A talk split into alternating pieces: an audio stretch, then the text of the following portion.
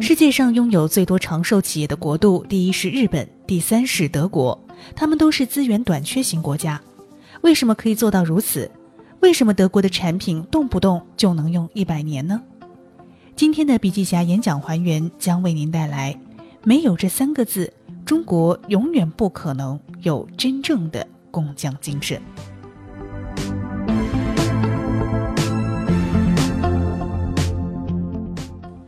用声音学习笔记，用声音还原现场。各位笔记侠的听众朋友，欢迎收听本期的笔记侠演讲还原。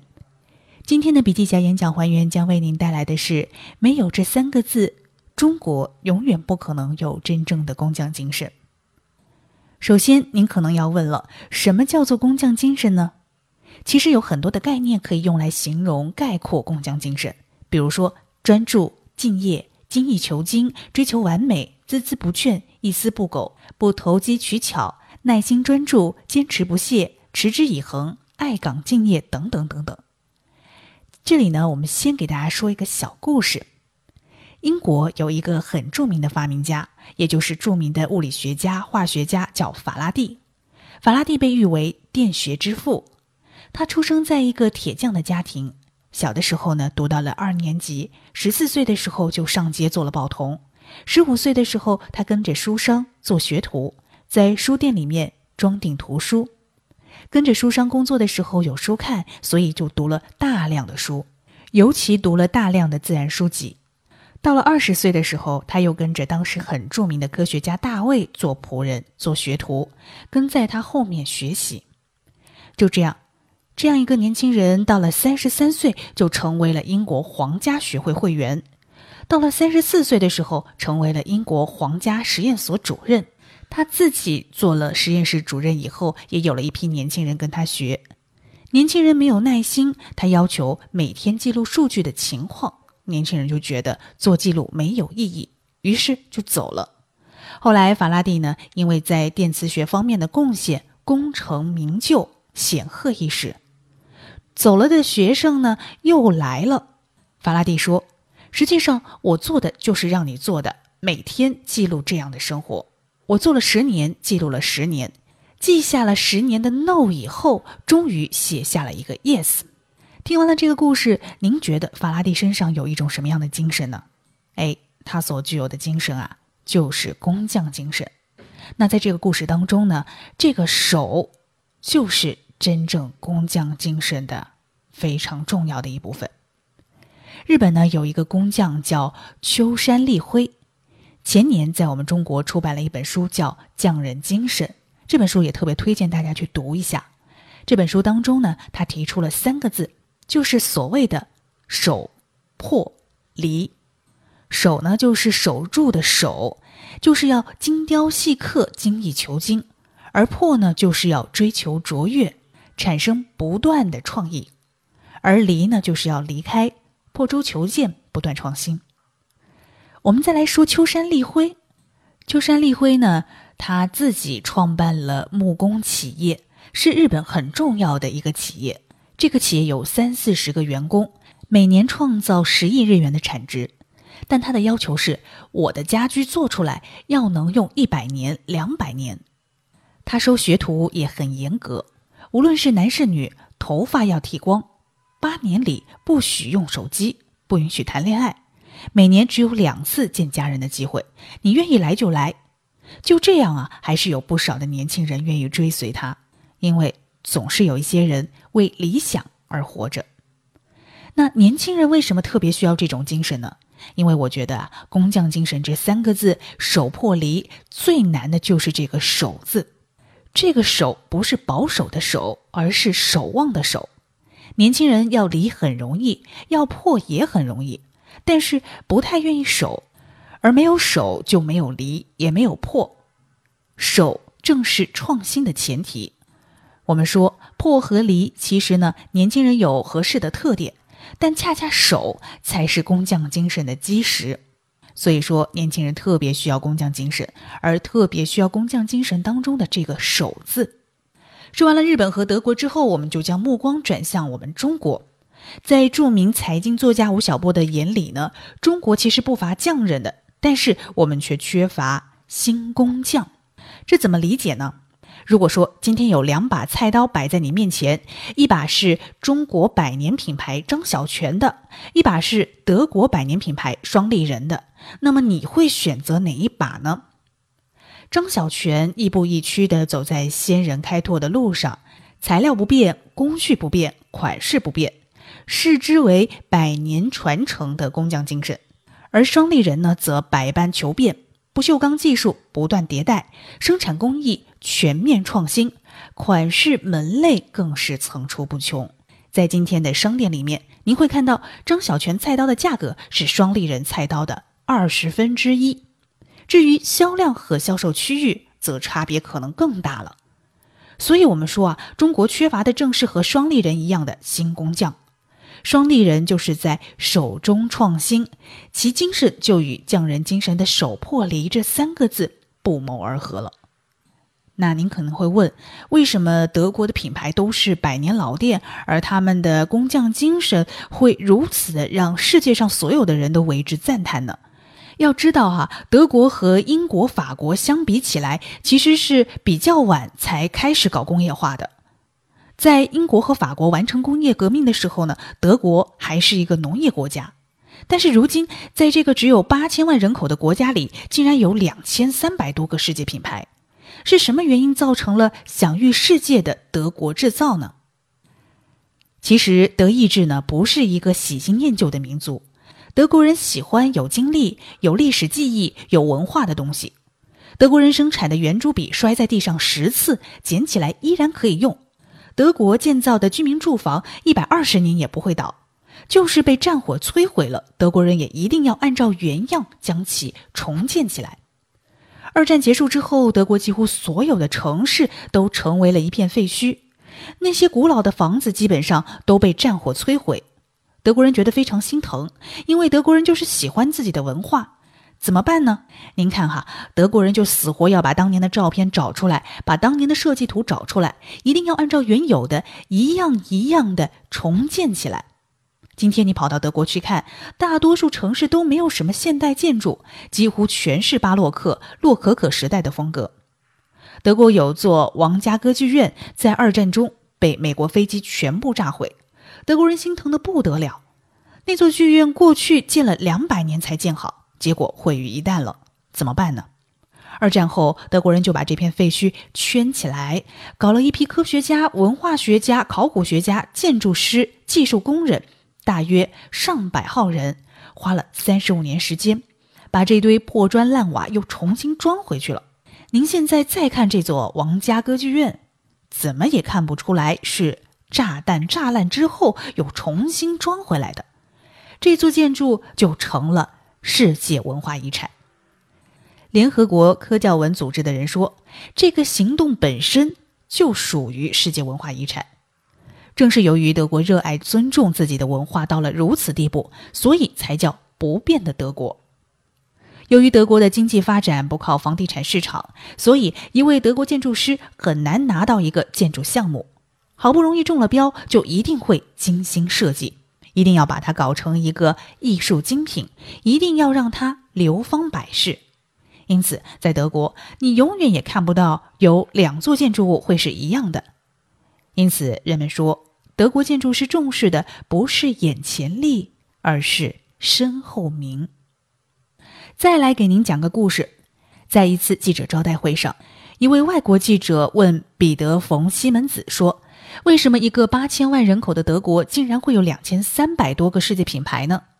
这位西门子公司的总裁是这样回答他的：“这靠的是我们德国人的工作态度，是对每个生产技术细节的重视。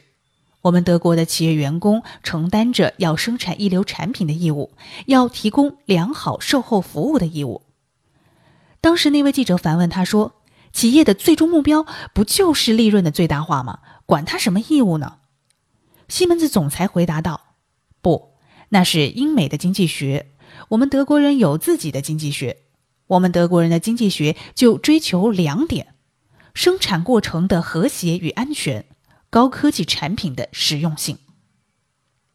这才是企业生产的灵魂，不是吗？而不是什么利益的最大化。企业运作不仅仅是为了经济利益，事实上，遵守企业道德、精益求精、制造产品，更是我们德国企业与生俱来的天职和义务。哎，说到天职上去了，天职是什么呢？那就是上帝要你干什么事儿。在德国，没有哪家企业是一夜暴富、迅速成为全球焦点的，他们往往是专注于某个领域、某项产品的小公司、慢公司。但是极少有差公司，绝没有假公司。他们大多是拥有百年以上经历、高度重视产品质量和价值的世界著名公司，也被称之为隐形冠军。德国有家葡萄酒作坊，快四百年了，二战中很偶然的留下来了。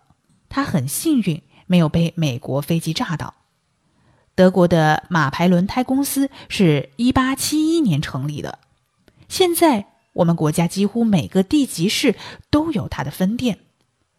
德国的阿迪达斯公司是一九二零年创办的，至今也有九十四年以上的历史了。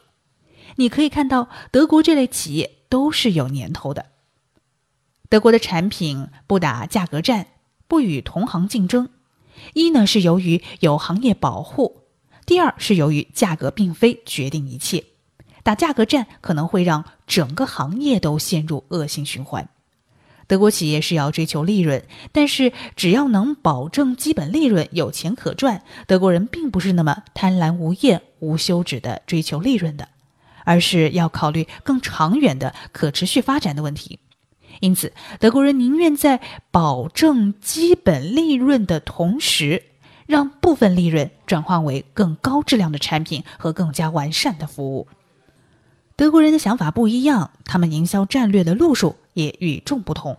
一笔生意在你身上一辈子就做一次，让你说他的东西好，就会感染到另外一个人。这个人呢，会再去做他的客户，然后再感染第三个人。人家干的呀是这个事儿。接着，我们来和大家说一下德国和其他国家特别不一样的地方。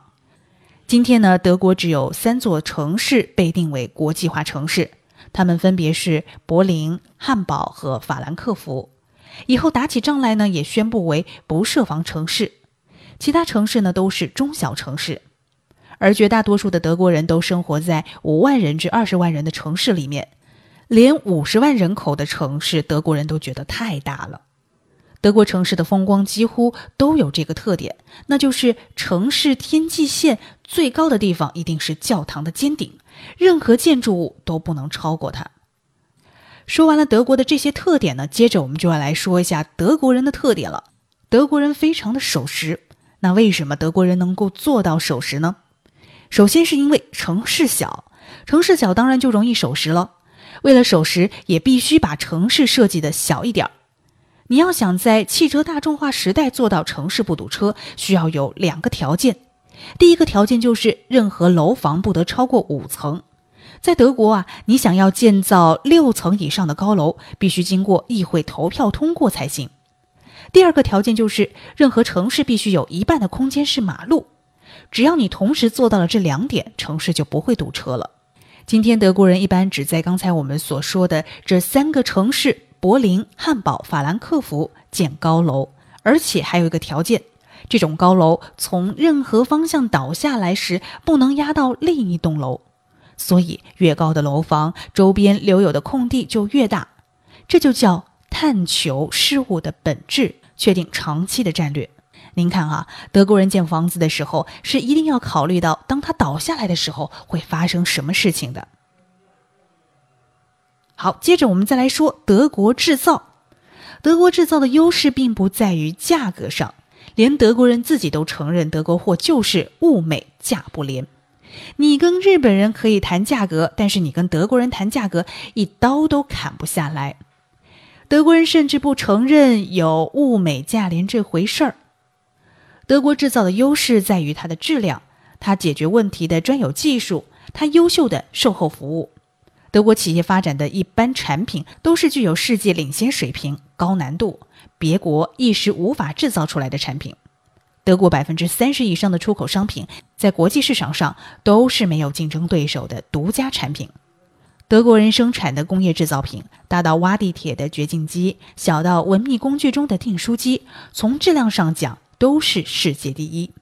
德国人生产的非工业用途的化学产品，例如清洁剂、洗手液、洗洁精，除了有清洁杀菌的功效之外，绝大多数采用了生物降解技术，也就是靠微生物分解其中的化学成分，来将化学对人体的伤害减少到最小程度。德国人生产的滤水壶既能过滤无机有害物，也能过滤有机有害物，并且富含镁元素。经过德国滤水壶过滤后的水是微微带甜味的。德国的锅具有天然抗菌和耐高温性质，既能节能环保，导热效果又极佳，以至于人们说，使用这种德国锅具，一根蜡烛就能弄一顿美味佳肴。德国人生产的一口锅可以用上一百年，因此很多德国人用的都是奶奶传下来的锅。对德国人来说，任何一样厨具一辈子只需要买一次，不需要买第二次，因为你一辈子也用不坏它。那为什么德国的产品动不动就能用一百年呢？首先是因为德国没有资源，几乎所有重要的工业原材料都是靠国外进口来的。所以必须物尽其用，尽量延长使用期，这才是对原材料最大的节约。另外，德国人认为产品质量的好坏主要体现在是否经久耐用上。对比德国，我们会发现中国的全国老字号品牌超过一点二万个，但是摊开来，家家都有一个与传承和工匠精神有关的神话，可是有的苟延残喘，有的容光焕发。追之根源，正是有新旧之别。但是时间会消磨一切的价值。随着时代的演进，技术被再次突破，审美被迭代，甚至使用的场景也发生了根本性的变化。当今中国，一切商品都过剩，每个行业都是红海。可是同时，消费升级的大潮又为创造之人提供了无数的可能性。个性与创新成为市场竞争的最强软能力，新工匠时代已经到来，而新工匠要具备的三个特质也正好与手破离互相呼应。比如说，手艺人精神，他专注于产品本身，尊重制造的基本规律，对技术及细节的雕琢是非常古典的。产品是他的人格投射，是专业精神的一次物质性呈现，也就是我们前面所说的“手”要精益求精。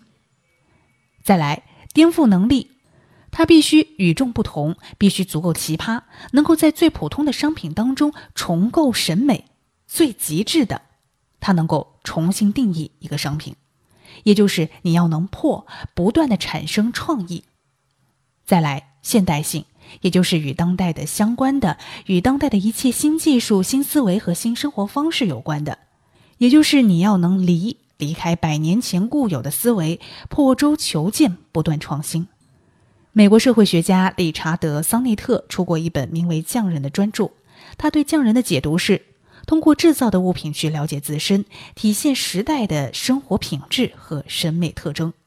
在他看来，制造就是思考。